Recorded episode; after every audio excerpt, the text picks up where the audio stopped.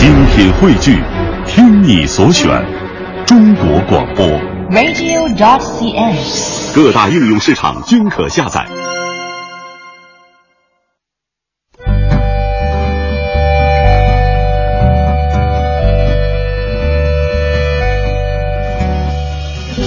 讲述看不见的心灵故事，记录几代人的情感春秋。周一至周五二十一点，我们和您一起重温那些年。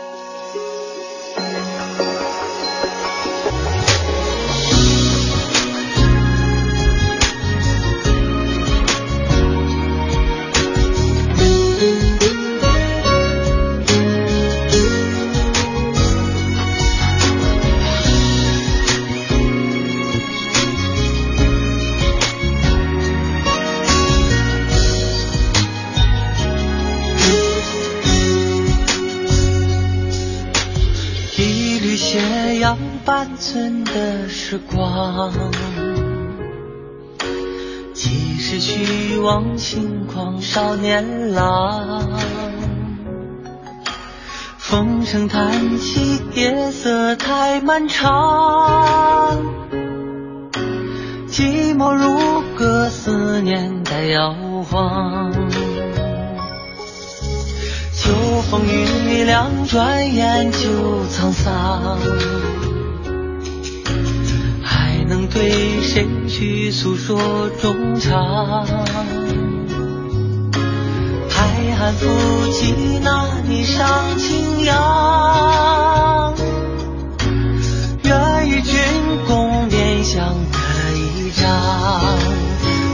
我的落在了我的心上，拂袖轻描美丽模样。一杯清茶，淡酒配孤单的月亮。茉莉慢慢飘落在纸上，线条犹如裙摆飘荡，寥寥几笔画出你心中的忧伤。欢迎入口天天那些年，记录中国人的情感春秋。大家好，我是小婷。大家好，我是林瑞。东方文明是一种静的文明，围棋则是一种静的艺术。中华文化赋予了围棋独特的气质，从古至今，多少文人墨客、文学典故都与围棋息息相关。今晚我们就来说一说围棋与中国文化。嗯，今晚做客直播间的嘉宾是首都师范大学国学传播研究院常务副院长、国学网的创办人尹晓林。欢迎您，尹老师，跟听众朋友打个招呼。啊，小婷、林瑞，各位听众，大家好啊，我是尹小林。嗯，大家也可以在新浪微博检索“经济之声那些年”或者艾特主持人小婷艾特 DJ 林瑞来给我们留言，跟我们互动。嗯，今天在节目开始之前呢，我还跟尹老师哈先做一个简单的沟通嘛。嗯我说我们今天会说到谁谁谁，可是要说到这个人名的时候，尹老师一脸哈就是非常认真的在倾听我，看我要说出谁，结果就看我疯狂的在翻稿子，就打嗝了。我说，然后尹老师面露笑容，我觉得这个笑容就是哦，我也已然了解了对面的主持人是什么水平，一下就 放心了尹老师，你可能招学生的时候哈、就一道题估计就知道这是这个学生几斤几两了，是吧？但是尹老师不用担心，我虽然是白丁一枚，但是我身边这位林睿白丁两枚，我们听众说了，林睿是九段女子九段。国手，国手，国手，所以就是有有有我当然卡壳的时候，林瑞就会上了。对，亲爱的朋友们，大家就这样愉快的误会下去吧。听众朋友还说，呃，今天林瑞九段嘛，他那么专业，就要从专业的气啊、眼啊这些方面多谈一谈。我我想好了，遇到这种问题，我就一句话一言以蔽之，只可意会，不可言传。你看我我就一句话，小心眼。呃，今天尹老师来了，不仅要从气眼，还得从形啊，对这些专业术语上跟大家来一起分享这个围棋和中国文化之间非常奥妙或和这个这个这种关系。那刚才我也说了，林睿嘛，大家都叫他九段。完了，我觉得你你今天是放不过我了，是吗？别称 别称，看我要引下引来下面的问题呢。请啊，别称其实围棋当中有很多别称，是不是，嗯。殷老师？是的，嗯，要说的这个最常用的这个别称是？最常用别称就是“义义，”，“义”这个字，这个在《说文解字》上就有，而且这个“义”还有两种写法，第一个是下边写成“大”，嗯。所以我们现在说神采奕奕的“奕”，嗯。第二种下边写成“共”，这个就是算术的“算”的下半部分，这个字读“共嗯。哦，”，这是两个字，嗯。在古代认识一个字儿，对，古代是两个字，嗯。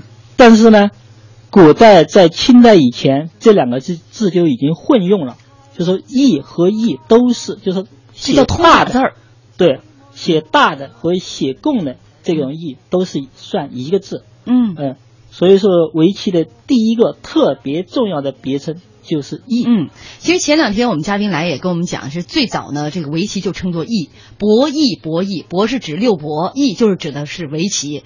其实我挺好奇的，这现在弈反而变成了人家别称了，嗯是不是啊？嗯，然后原来是大名围棋篡位了，变成了他正式的一个称呼。那是什么？时候篡的呢？对，啊，大概什么时候咱们就开始统称叫围棋了？弈反而成了是它的一个别称。在这个古代汉语里边儿，我们经常用的那个书面语，大部分是单音节的词，所以说围棋就是有就近乎口语的。所以在这个汉代的时候，杨雄的方言里边就“围棋谓之易，自关而东，齐鲁之间皆谓之易”，就是说在民间口头既叫易又叫围棋，但在书面上基本上都是用易。嗯，它更简洁。哦，有文化的都读一。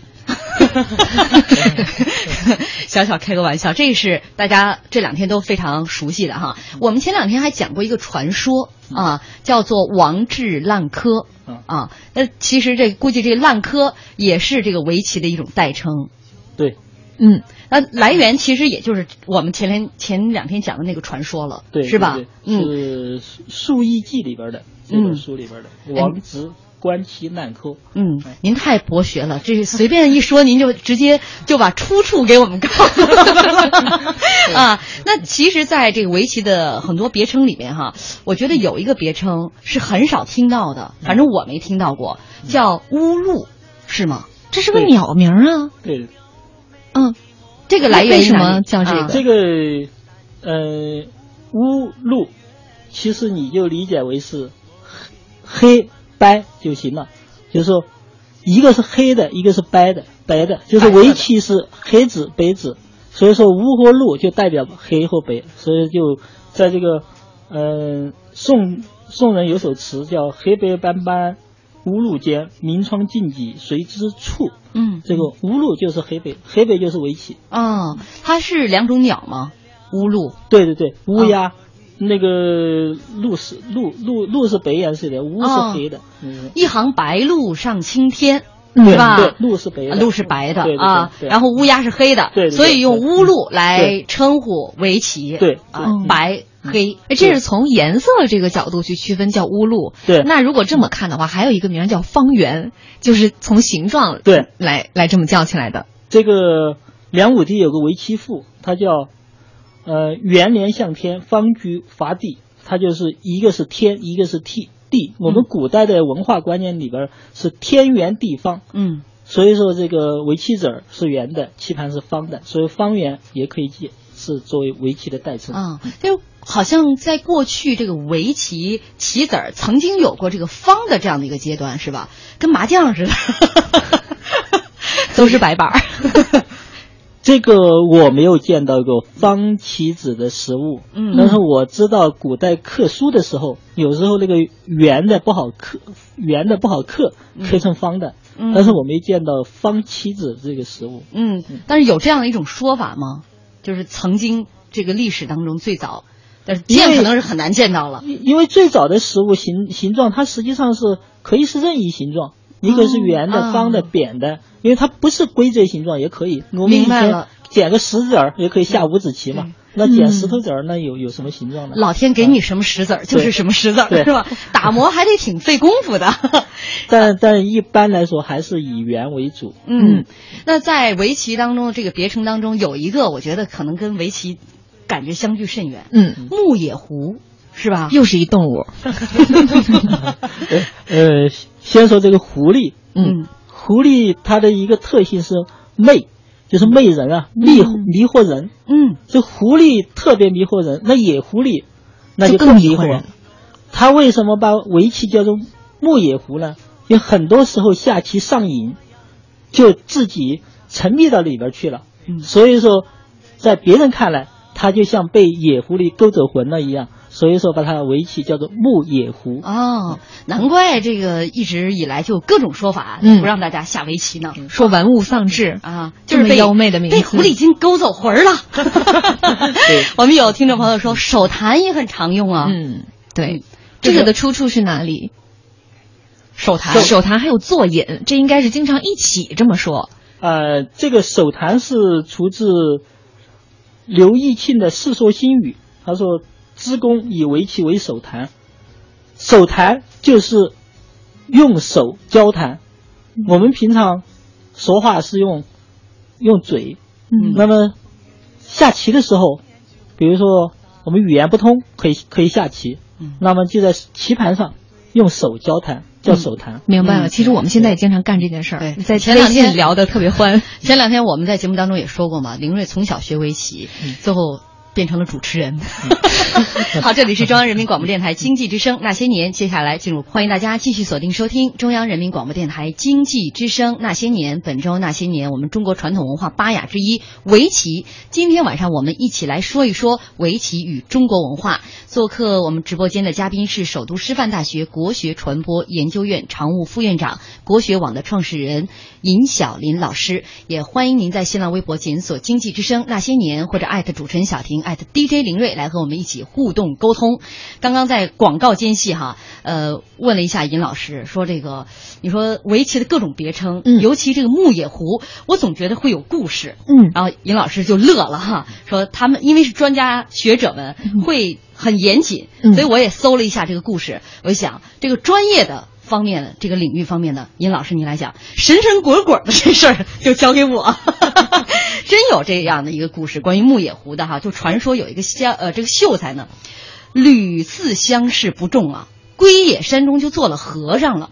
结果呢，有一天他去上山去砍柴挑水的时候，发现了一只银色的狐狸在山中迷路了。当时大雨滂沱，电闪雷鸣啊，就躲避在山坳之下，看见这个闪电连续两次击中了一棵参天古树。呃，这第一次这个呃闪电击中之后，这个树就折了；第二次再击再折，居然就变成了一个磨盘大小的木盘，而且是木纹方正。这和尚大奇啊，然后就把这个木盘取回去，当做了棋盘。自此之后呢，这和尚就茶饭不思，每天就迷坐在这个棋盘旁边，念念有词，取十子自缢，就自己跟自己下，就好像和人对局一样。一年以后，和尚吐血而死，死前拼尽最后的力气，在棋盘的侧面刻下“牧野狐”三个字。这个乡里的人都觉得这事儿太奇了，就奏请了县府，并且最终呢把这个棋盘藏于皇宫，每年棋带照比赛用作专用的棋盘。后来因为战乱不知所终。反正一听我这讲，肯定这事儿是假的，是吧，尹老师？啊 很传奇。传奇啊，这个反正就是晚上嘛，听听听听这些鬼故事什么的听挺好故事的。。我觉得这只狐狸不按套路出牌呀、要是按照《聊斋》的这个路数，反正我觉得这故事吧，就问题在哪儿？就是他没讲到这个狐狸去哪儿了，是吧？应该从棋盘里面跳出来，然后两个人恩恩爱爱走完这一生。你真是遇到了狐狸精，而且还是一只九段的狐狸精。然后我们不能说这些神神鬼鬼的事情了，这个围棋博大精深。对，就刚才有朋友说了嘛，说今天九段都在这儿了，必须得讲一些气眼方面的内容。来，林瑞上。哎呀，你今天是真放不过我。我今天查了一下午气眼型，看得我云里雾里啊。来吧，我还是决定动用那句话：只可意会，不可言传。围九段，对那我们就把时间交给这个啊林呃这个林老师尹老师来跟大家来分享一下围棋和这个我们这个哲理方面的很多的关系。其实我们前两天也有涉猎哈，比如说到这个围棋和易经的这样的一个关系，周易的关系。嗯，林老师，呃，这围棋里边有一个很重要的概念，就是气。气在中国古代哲学史上，它的那地位很高。它的一个基本的呃概念，就是我们宇宙万物皆由气生，就是包括万万事万物，包括人，都是由阴阳二气合成的。就是人，如果你有一口气在，很多可以不吃饭不喝水，但是如果气受到影响了，你马上就要陷入。就是那那咽气呗，就要是吧？我就是很通俗的给你 解释一下。对，围棋里边它的那个每一个棋子儿放上去过后，它有四口气，在中间有四口气。如果放到边上，就是三口气；放到脚上就是两口气。嗯，所以说下棋的时候绝没有人开始往边上或脚上下的，就靠边的。原因就是他的气不畅，而且所有的棋走棋的时候。叫棋形真正面，正面就是气最长的地方，就是气场最大的地方。嗯，所以气这个概念就是在中国的文化史上、哲学史上非常重要，而且这个概念在棋类就只体现在围棋上，别的棋上没有这个气这个概念。嗯，因为太长学问了，我觉得就是昨天我听出中医的意思来，今天我觉得跟整个什么性格爱好啊这些 都有关系。哎，这是围棋和气啊，还有刚才有的朋友说眼嘛，嗯对啊，围棋和眼是个什么关系？这个围棋里边有一个规则，就是死活。什么叫死活呢？就是当你没有气了，就死了。有气的时候就在棋盘上放着，没有气的时候从棋盘上要拿走。那什么时候有气，什么时候没气？如果一片棋被围住了，只有一个捻儿，那么这个捻里边的气在最后踢子的时候可以把它把这片棋拔起来的。嗯。但是如果这片棋里边有两个捻，两个捻就要你要放两个棋子儿才能把这片棋拔起来。但是按围棋规则，每一方一次，每一次只能下一个子儿。它是不能下两个子儿的，所以说如果有两个捻，这片棋就是活的。那么对应的，我们讲的就是如果有两个捻，叫有夫有媳，就有夫气有媳气，有夫息，那他就自己可以无限循环，他就永远不会死去。所以这就是捻和这个棋形的关系。天哪，我我觉得这个就应该叫木野湖。我我只是听了半天，我也觉得像个人躺在那。最后还有一个就是形。是吧？对，嗯，哎，这个围棋里边，它的形就是我们的围棋的它的效率或者它叫势力，就是这个棋同样三个子，那么你摆成不同的形状，它的效率是不一样的。那么碾形碾形，那么碾就是由形构成的。你比如说四个子围住一个，这就是形。嗯，这个这个碾。这个碾形在这个围棋里边，我们所有下棋的人都知道，形就是你的水平。你你像我们林瑞是九段，那他就形就特别好啊，对人就是身材。嗯，三维数字我就不报了。对，好，你看这个尹老师简单明了的跟大家讲了围棋当中的气、眼、形，是吧？对，就是一个三维特别好的人躺在棋盘上。我这 我这描描述还算比较生动吧？特别通俗易懂，特别就下的好的人一定是这个样子的。九段的棋棋形是最好的。喂，哎呀，呃，我们听众朋友刚才一听我讲的那个牧野湖的故事，说中国版的棋魂他都吐血，下到最后是吧？呃，说到这个围棋方面，刚才讲了一些气形眼哈跟围棋的这样的一个关系。其实，在我们在开始也讲了。围棋从中国呃传统文化当中，呃很多的像我们讲的这个文人墨客呀，还有一些文学典故啊，都跟围棋有着关系啊。随便举出几个例子来，我们其实前两天都会有所涉猎。比如说王汝南老师一说就是苏东坡的那句名言是吧？对，他喜欢观棋。所以观棋的时候，他觉得胜怎么样，败怎么样，都与己无关。所以苏东坡也是从这个围棋当中参悟了很多。尹老师，这个这个不好说，是吧？参悟多少，尹老师无法做出判断来。对，那从 尹老师的角度来判，来来来说一下这个苏东坡和围棋的关系。好吧，我说一下啊，这个围棋，我们很多文化人，从从孔子、孟子就圣贤，他们对围棋都有一种心态，这种心态就是我们的文化。你比如说，孔子就讲：“饱食终日，无所用心，不有博弈者乎？”孟子讲的：“博弈好饮酒，不顾父母之养，不孝。”那么呢？孔子和孟子对围棋，其实他们都没有正面的评价，就这个就是游戏。但是文化人不是这么看的。那么我们最早看一下，呃，王安石，王安石的文化心态，他就是游戏心态。他有一首诗叫《围棋》，写的时候，莫将细事扰真情。且可随缘到我营，战罢两年分北黑，夷平何处有亏陈？就说不要把游戏的事儿来干扰我们的真情，就是随便你就说走走完了我赢了就行了。嗯，战战完了黑子儿白子儿分开放到两个罐子里边，这剩一张那个棋盘，有什么输赢呢？嗯，这王安石他的心态就是游戏。回归到了其实围棋最早的一个本质哈，它就是一个游戏。但我觉得孔子、孟子呢，人家是大思想家，嗯，大教育家，所以这话说的吧，特别活，怎么理解都行。对，这就是人家聪明圆滑的地方。这文学家不一样嘛。呃，这个苏东坡呢，他的心态就洒脱，就他为什么洒脱呢？他苏东坡有一个很有名的这个典故，就是说我平生三不如人。就是我一生中有三件事比不上别人，哪件三件事？第一是下棋，第二喝酒，第三唱歌。就这三件事我不如人。嗯，所以他把棋说胜固欣然，败亦可喜。实际上他是很自负，就是因为他在这个文学上成就，包括在这个厨艺上也也不错。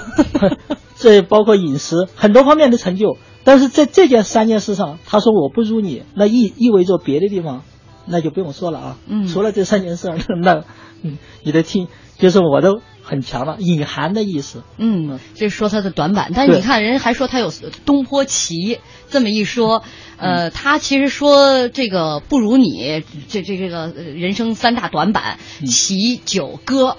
但我觉得可能是相对于他自己的其他成就而言，是吧？他自己的诗文，呃，他自自己，我们刚说嘛，厨艺，各个方面，可能他他已经自视甚高了。那在自己的长项，就各个长项相比的话，说那三项可能是跟长项相比较而得来的。那一般人估计在这方面可能也不是他的对手，嗯是吧？我我猜测啊，我揣测，我觉得你猜测的对。而且刚才那个尹老师也说，王安石的这个心态，游戏，他确实是这样。他跟别人下棋的时候很好玩，他经常选择一个什么样的时间节点呢？就是我写文字、写文章写不出来了，憋得特别难受，找人下一盘，把人赢了之后回来接着写，经常回来之后就文思如泉涌。就他这种心态特别好，是不？这是找平衡吗？这不是？自己人家都是从哪里跌倒从哪里站起来。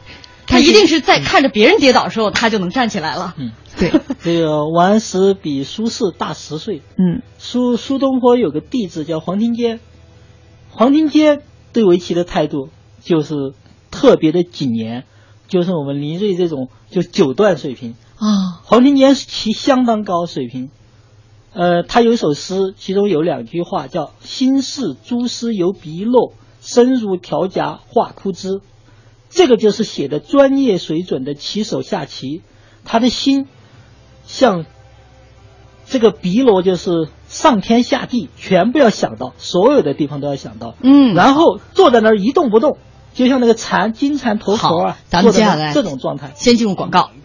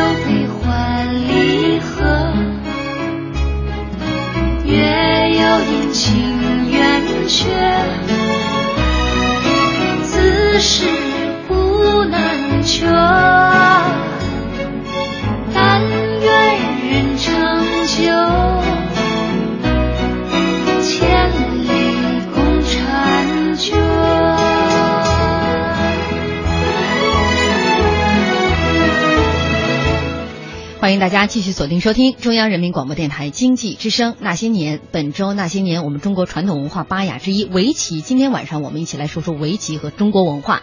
也欢迎您在新浪微博检索“经济之声那些年”或者艾特主持人小婷，艾特 DJ 林睿来和我们互动沟通。刚刚广告是打断了尹老师的一个介绍，其实。呃，应该简单跟大家分一下类哈，因为说到了围棋和文人的这中间的一些故事，历代这个文人墨客以及他们的一些经典作品当中，还有他们的一生当中，呃，很多的奇闻异事，可能都和围棋有着或多或少的关系。那刚刚是列举了一个特别洒脱的文人王安石，是吧？嗯一个是特别以游戏心态来玩，游戏心态是王安石，不是哦啊，游戏心态是王安石，特别洒脱的是苏东坡苏东坡，然后接下来特别严谨的是黄庭坚嗯，啊，呃，应该苏东坡的棋艺也也比较高，因为黄庭坚棋已经非常高了。怎么讲呢？就他居然写了一本围棋的书，叫《棋经诀》，棋经诀，对，口诀的诀。这个《棋经诀》到现在我们看，他还是水平很高。他举个例子，他说棋有三败，就是说棋下棋有三种导致你失败的原因，其中一是欺敌，二是不变局，三是多错。欺敌，我们两个下棋，我认为你不如我，那么就是说我们说的战略上藐视敌人，战术上重视。实际上，我认为你会下错，那么有这种心态，你首先就是最重要的败因，你嗯一上来就可能离于下风了。嗯不变局就是判断不了形势，你优势的时候你还拼命进攻，你已经不行了，你还守，那这种棋肯定也是败。还有一个多错，我们呃职业棋手经常讲的昏招，有一盘棋已经赢到手了，下了一步臭棋，一步错棋，满这个盘皆输。九段棋手经常有刻骨铭心的昏招。嗯，呃这个林睿九段以后，你 你要 深有体会是吧呃对你应该有体会。多么痛的领悟啊！我觉得黄庭坚他总结出来都是在苏东坡身上总结出来的。刚才这是三类文人，对是吧？洒脱的、游戏的，呃，严严谨的还有吗？您总结的？还有悠闲，悠闲，悠闲，悠闲就是他把这个下棋当成一种享受。嗯像清代有个大才子叫袁枚，嗯他写个随园食单啊，这也都是，呃，很有名的人物很有很有名。随园随园诗话、随园诗单、子不语都他写的。那么他其中有有一首诗写的“清殿疏帘一一盘，窗前便是小长安”，就是我往棋盘上一坐，门口就是小长安，就那种心态，很悠闲的，特别舒适、享受这种心态，就是他把围棋当成一种享受，这是一种，我觉得很多人他在下棋的时候能到了，特别是这段位比较低的更容易享受。嗯，就是对用现在通俗的话说，吃着火锅唱着歌。我我就是这个古今串联的那个人。总结特别好哎，这是这是闲事。闲事对还有哪一类？还有文人不喜欢的，就不不喜欢围棋的人。嗯，这个典型的，就是宋代有个叫林林甫，就是一个杜甫的甫，一个走之。嗯嗯，他一一生没有结婚啊，他是号称呃这个梅妻和子，就是以梅花梅妻鹤子，梅妻鹤子，对我的 发音不太标准。他经常跟人讲，他说我，因为他是清高之士啊，我除了单份和下棋这两件事以外，我是不嗯这两个是绝对不能做的。就它是一种厌恶，就这个下棋那真是浪费浪费生命，嗯。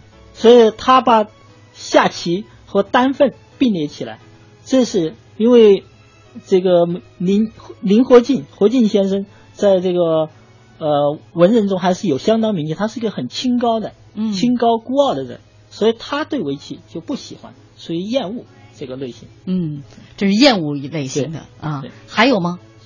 呃，就是差不多了哈，一般以厌恶收尾是吧？最后还有一个就是痴迷，嗯痴迷就是就牧野狐，刚才讲了半天牧野狐，嗯那典型的就是曾国藩。嗯曾国藩他不管他再忙，在行军打仗，还是这个批读公文，他每天大概都要下两三盘棋，他已经到入迷的程度了，嗯这个痴迷。嗯，俩人搁一块儿就是死对头，知道吗？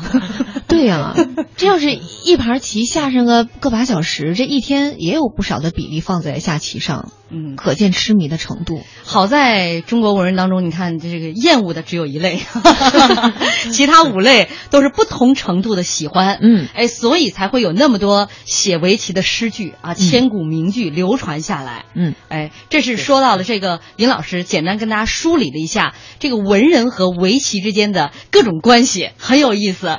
呃，大家也可以哈、就回去找一找这些名人跟围棋之间的故事，其实有很多。刚才呃最后呢，这个尹老师说的两个人都是这个清朝的。啊，其实，在清朝的这个康乾盛世的时候，有很多的围棋大家出现。我们其实前两天也说了，嗯当这个国运兴，棋运兴。对，这个国家比较稳定，政治比较稳定，然后经济比较繁荣的时候呢，这个围棋发展也很好，然后很多的这个这个一代的棋手，一代大家也随之应运而生。那在清朝的康乾盛世的时候，就有很多的这个围棋大家诞生。我今天跟尹老师在之前沟通的时候，就沟通的是这个人物，那么有名儿，还想半天是吧？就是这个，反正尹老师您就以一个这样的心态来面对我就行，是吧？只要不厌恶。来，你大声的说出这个偶像的名字。黄龙士，嗯，哎，这特别有名。这个在古代围棋手中他是太有名了，他不是嗯太有，不是有名，他本名叫黄霞，彩霞的霞，哦。他的字叫龙氏，呃，因为他大家都用他的字，以前字是尊称，称字是尊称，嗯，他是一个围棋天才，十六岁的时候就达到了国手水平，嗯十六岁，这还没上高中呢。嗯，那个特别是清代这个著名经学家颜若去，把黄龙士列为十世圣人，把他和黄宗羲、顾炎武、朱一尊并列起来，因为古代对棋手下棋的一般地位都比较低，很少给他们很高的地位。黄龙士是一个特例，呃，你现在大概只有吴清源先生可能跟他能相提并论。嗯，我看了这个资料，我觉得因为有这么一段介绍啊，嗯那个尹老师您给我们判断一下是真是假。说小时候身体特别瘦弱，这母亲为他让他。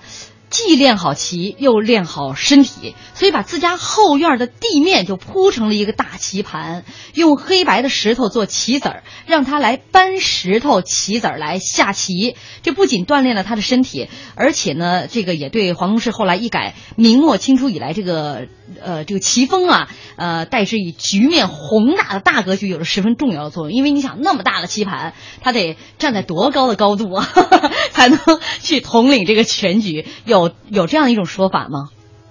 这个可能更多的像是一种传说。你看怎么到我这儿就各种传说呢？嗯，来您继续，您给我们来说正史，我这儿都是野史。这个呃，黄龙士最有名的棋谱叫《血泪篇》，这是跟他的学生叫徐新友。实际上，徐新友虽然是他的学生，徐新徐新友还比黄龙士大，大将近十岁。徐新友特别羡慕黄龙师的棋艺，嗯所以说，虽然呢黄龙师比他小，但是他拜黄龙师为师。古代师的地位是相当高的，天地君亲师啊嗯啊，就基本上是要一日为师，终身为父，是这种。说他拜黄龙士为师，跟着学棋，开始让四个子。徐新友是一个天赋极高的人，但是他跟黄龙士比还有差距啊。嗯他天赋很高，所以从四个子开始学，后来到让三个子，然后这师徒二人就从三子开始下了十盘棋，这十盘棋，这个是双方呕心沥血、殚精竭虑，那可以说是把棋盘上的所有变化，就是大家能想到的，以死相搏。本来黄按棋力，黄龙士是让不动徐新友三个子的，嗯但是他就坚持让三个子，就从三个子开始下。多傲气呀、对，这十这十局棋就是我们现在鼎鼎有名的叫血泪篇。嗯这个呃，我们说番棋，这个在清代的时候就已经比较盛行了。嗯这次鼓励李世石不是下了一个世纪之战，嗯 下了一个十番棋，去年一月份，对，嗯去年下了一年，呃，总奖奖金五五百万，这是目前最高的，就是在这个职业比赛中也是最高的。哦，你看一说到这儿嘛，你九段就跟尹老师有沟通了，要说五百万，然后对你立刻眼睛就冒光 眼睛就冒光了。归谁了？归韩国选手了，对吧？李世石最后对取胜了。嗯，这你看看这个这故事还没讲完呢啊！这徐兴友 对这是个插曲 和黄龙氏师徒，应该是黄龙氏和徐兴友之间师徒的这个故事。据说这个徐兴友家里边家境不错呀，嗯，呃，我不是我这说的不是传说吧，林老师？这个不是，这个不是 啊嗯，确实也很有天赋嗯。钱塘人书法、绘画都很好，也很擅长围棋。就是跟学跟这个黄龙士学棋的时间比较晚，而且他本身也比这个黄龙士的年龄要大嘛。然后刚才我说的那段儿，你看我们听众朋友说了，一盘这个下这个棋啊，搬石头几百手呢，累死了。所以身体好呢，身体倍儿棒。所以可见，那那尹老师说这只是传说嘛。嗯 你想想，这一盘棋下来几百手，你光搬那大石头，确实得累死了。对对对，这这才吐血而死呢。然后还有朋友说，小婷姐，你或许应该把节目改成那些年传说的故事，这这非常适合你传说都从我这儿开始。对啊，说到这个徐星友，就是他应该算是中年才开始学起，跟从他的这个师傅，所以其实这也算是打破了我们之前的听众的一个疑问，是不是一定要有童子功？也不见得。如果像他这种很有潜力的中年学，也学成了，跟最后下完这十盘棋之后，已经跟他的师傅黄龙士达到了一定的段位。呃，应该说，徐新友跟黄龙士学棋的时候，可能也已经会下棋了，嗯并不是说不会下棋。嗯呃，黄龙士，呃黄龙士学棋的时候，你像，呃，黄龙士十六岁成名，那么呢，他成名是不是好像是挑战是吧？打了打败了很多人，就是几战成名，是这样吗？呃，传说。围围棋，它更接近于武术。我们有一句这个俗语叫“文无第一，武无第二”。文人互相之间是看不起的。你说你是第一，我是第一，他们两个没法比较。文无第一，谁也不承认谁是第一；武无第二，就是武术没有第二。谁要说呃不承认，那就比试一下，就是我们围棋上叫实战解决。嗯，所以说，所有的国手都意味着当时他把所有的棋手全部打败，才能成国手。嗯，哎呀，这十七岁人家就把所有人都打败了。对呀这状这状态，十七岁就是世世界冠军、全国冠军。全国冠军你。看你又说差了。我们听众朋友说了，哎呀，这主持人说啥不是啥的状态又回来了，大家特别喜欢这个呃，状态按。按当时的水平就是世界冠军，因为当时中国的棋艺在全世界肯定是领先的。啊，我也看出来，九段九段说啥都是对的，先扣个帽呃，但是后来啊，呃，我这可能又是传说了啊，因为黄龙是是是盛年就不知所踪。啊，有这样的说法，就是，呃，他跟徐兴友两个人都是有生年无卒年，就是具体哪一年去世的，嗯是一个谜。那，像这个徐兴友倒是到后来，他这个这个后来成名之后，呃，很多年还有他的这个关于围棋当中的一些记载。但是黄龙士就到这个下完好像那个血泪篇之后，人就消失了。嗯有各种传闻呐、我这个要阴谋论又来了。据说是徐兴友把这个黄龙氏请到了家里，啊，以酒色迷之。后来这个最后这个黄龙氏就就很快就身体就不行，就垮了，就去世了。还有一种说法是说，啊，徐兴友请了三位也是非常厉害的高手，呃，用激将法来跟黄龙氏来对战啊。这个怎么激将法呢？就是说，你看我跟他们下都都都不成，他说你能不能一个人挑战他们三个？就是同时再跟三个人下。最后是这个黄龙士下完这个，跟三个高手下完也赢了，也吐血而亡啊！这是就是阴谋论啊！当然说这个好像不大可能，自己说完了自己的信息我说是吗？我阴谋论，呃，很多人喜欢听阴谋论的。尹老师，您再来跟大家拨乱反正一下。呃，黄龙寺的雏年在围棋史上是个谜。其实这个就是中国的文化现象，嗯就是当它是一个谜的时候，它这个故事就永流传了。就像李自成进京，李自成当时从北京走了以后就失踪了，没有了。啊、有的人说他出家当和尚了，也有人说被乱军杀死了。那黄龙寺呢，也是他三十多岁就死掉了。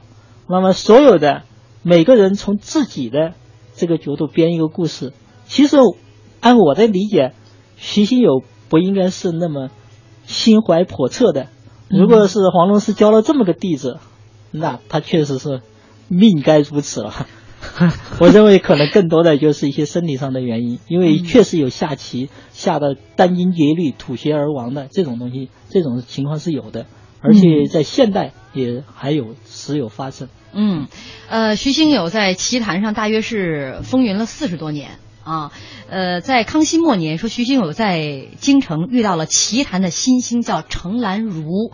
然后这回呢，是徐兴友自己落入了 就是当年的这样的一个境地啊，成了程兰如的手下败将。而程兰如年龄特别小，嗯当他成为人家手下败将之后，他就知道自己已经大势已去，从此隐归故乡，开始他的著作生涯。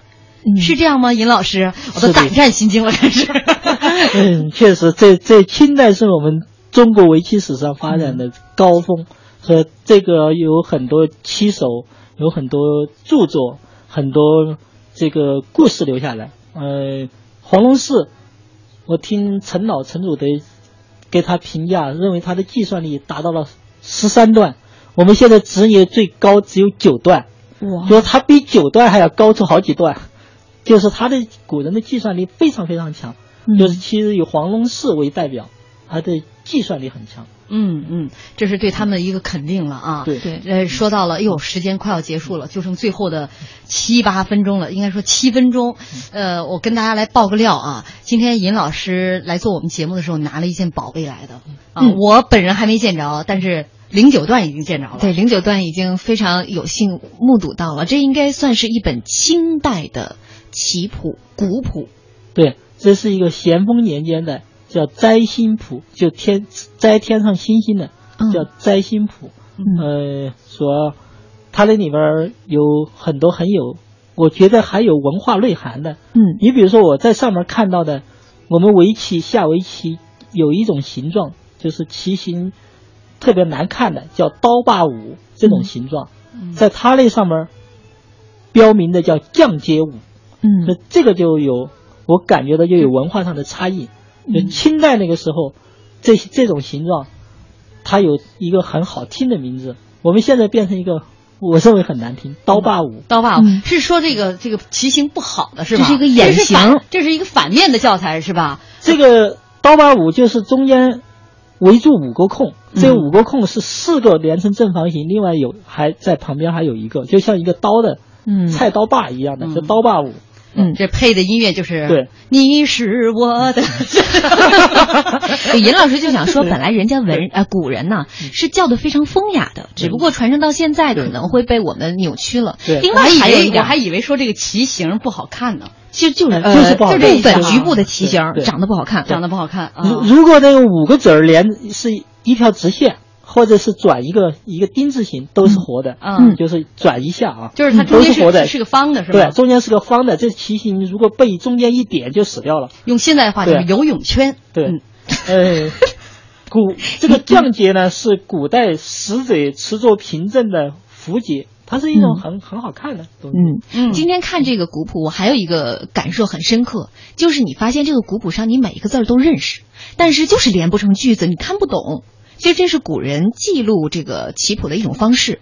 啊，嗯哎，刚才您在讲的这个问题，正好我想起我们在中国古代有一种特殊的记谱方式，就是说把棋盘上三百六十个坐标点，每个点上写上一个字，那么一共棋盘上是三百六十一个点，中间那个点空着，中间是个画个圈儿，然后剩下的是三百六十个点，每个分成四个区，每个区九十个字，然后用一首词或者一首诗写在上面，这三百六十个字完全都不相同。嗯然后用这个字代表坐标点来记谱。这个记谱它的好处就是刻写它的难度最小，它只需要一个字就把所有的坐标记下来了。